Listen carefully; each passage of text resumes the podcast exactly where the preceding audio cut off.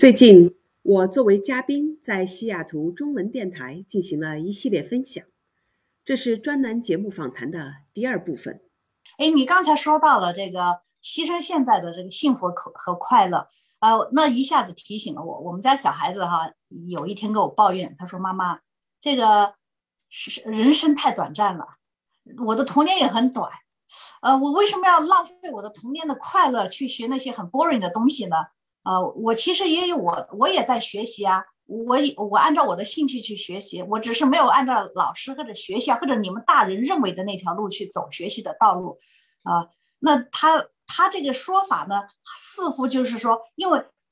像你说到的，我们都认为你必须要好好学习啊，因为你走这条路，呃，历史证明了是最保险的，它未必是最好的，但是它是最保险的，是吧？你你好好学习。就考个好大学，找个好工作啊，就就这个生活就好像一下子进入到一个美好的循环里面。但是事实上，我们也看到，啊，有的孩子他确实走了这条路，但是到大学毕业以后呢，他突然就很很茫然、很失落，因为就像你说的，他他在追求的东西这么快就达到了所谓人们定义的那个幸福。哦，我我有了大学好大学的毕业证书，哎，我也进入了一个大公司，怎么我二十多岁就好像完成了我的幸福的追求？哎，但是呢，另外一边呢，啊，我们说到小孩子，我们家小孩子，他这个说法呢，我既不认同呢，我也不能去反驳。不认同呢，就是说，感觉还是还是得扎扎实实的学习。那么，如果扎扎实实的学习，肯定是一个牺牲今天的这种快乐感这种方式。可是，如果不这么做的话，我觉得我没有勇气去尝试让他按照所谓的他的快乐学习法。呃，寻找未来的那个幸福，因为未来的幸福感觉就很渺茫，没有目标了那种感觉哈。嗯，呃，这个也也是哈，就说孩子的这种学习，怎么样的学习才是真正的学习？这一点 我们其实也可以慢慢的去讨论哈。但是我想回到你刚才说的这个，从我们历史证明的这条道路哈，呃，如果我们走这条被证明的很保险的一条路，那么。确实是我们能够，就像你说的哈，有很多人可能学霸呃，那么二十几岁最后啊考上好大学，那么毕业时候找了一份好工作，是不是他真的就幸福了？那这个我们是有科学的证明，很多调研哈已经发现，并不是说找到一个好工作，哪怕哈佛毕业的人啊，那么他去了非常棒的公司，拿的很高薪。呃，在那里工作的啊，有稳定的工作，高薪的工作，但并不等于说他们就很幸福啊，不是每一个人都很幸福。这个幸福到底是怎么被定义的哈？其实当事人自己是知道的，因为他这我们有时候说幸福是个感觉，哎，我我是不是幸福，我自己知道。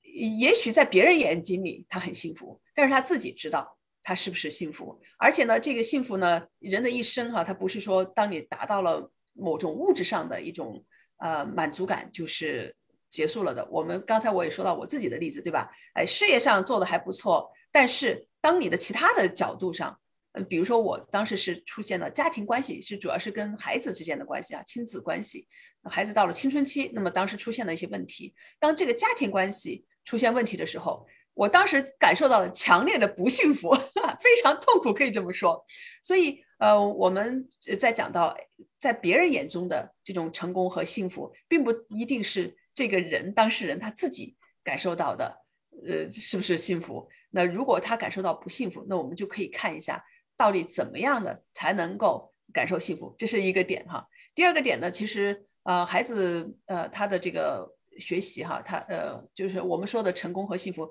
不一定说是非要两者取一啊，必须要现在只能呃。盯着这个成功来牺牲我们的幸福，我们其实可以两者兼得。这是我现在的，在我的这个人生使命大方向不变的情况下，我增加了这一条哈，因为我学了很多技能，能够帮助人们去重新考虑这两者之间关系。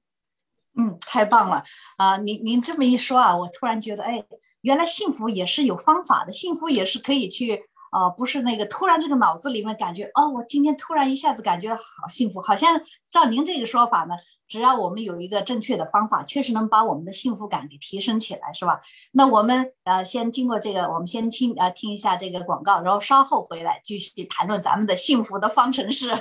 好，哎，米笑，欢迎你再回到我们的这个演演播室里哈。呃，我我注意到呃，我们刚才的谈论的内容呢，啊，你呢是呃有很多这个国际大公司的工作经验、管理经验，然后转型去创业，创业的过程中呢，又在中美之间啊呃呃进行了这些商业咨询啊、企业管理培训。啊，在这样的情况下，我听到的是一个创业和一种成功的调，哎，但是后面你又提到了这个呃幸福，呃，我也注意到你的这个。众多的斜杠称呼之后呢，有一个身份啊，叫做幸福学哈佛幸福课哈认证讲师，呃，这让我感觉到呃这个中间的这个关联可能有什么关联，但是跨度好像也很大的，从啊这个企业的创业成功啊、咨询啊、战略，突然一下子跳到这个幸福，好像很人文的这种。啊，这种这个方向上来说，是什么原因让你会在你的这个培训内容中增加了这样一个听起来很有趣的这种新科目？对，这个也是很多人哈，呃，都会问我这样一个问题。嗯，在跟我接触的人里面，大家都会知道，哎，那你前面做的这些咨询呐、培训呐、教练呐。都 make sense，因为这跟你原来的这个职业道路虽然是完全不同的职业，但是呃，相比之下，你还是利用了以前的很多的积累的经验啊，积累的知识以及你相应的这个人脉 在做这些事情。呃，为什么后面增加了这个跟幸福哈，好像跟这个职场上的这些东西毫不相关的东西进来？嗯，这个呢还得说到我个人的一个经历啊，呃，我个人呢在。我追求我的成功的过程中，呃，不创业嘛，在追求这个创业成功的过程中，呃，确实是牺牲了当时当前的幸福，因为在呃创业过程中，呃非常投入的去做事情，那么呃忽略了和孩子之间的。是呃这种交流哈和感情上的互动，呃我常年 出差，这这可以说是嗯每隔一两个月就要飞越大洋哈跨过大洋到中国，那么一待就是一两个月，所以呃在青春期的时候，我我当时的一个想法哈，因为咱们都是做母亲的哈，当妈妈的，以为孩子长大了能够全部自理了，上学自己去了，呃就不用管了，呃结果呢就是因为这种缺乏。嗯，互相之间的交流，那孩子他跟我们之间哈，呃，发生了一些感情上的这种啊冲突吧。呃，孩子他自己迷恋上了呃玩游戏，玩的比较比较凶。然后呢，我们看到成绩掉下来啊，你想想咱们中国的这一代华人哈，第一代移民，那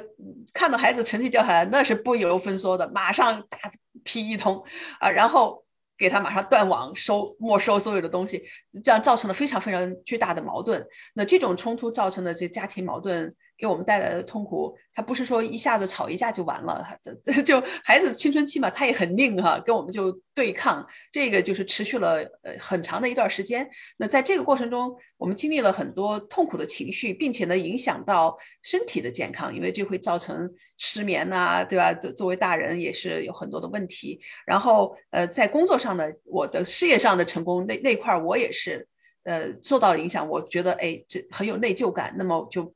去把我的这个业务范围缩小了啊，尽量的少出差等等等等。那呃，在这过程中，其实我一直在寻求帮助。寻求帮助的过程中呢，就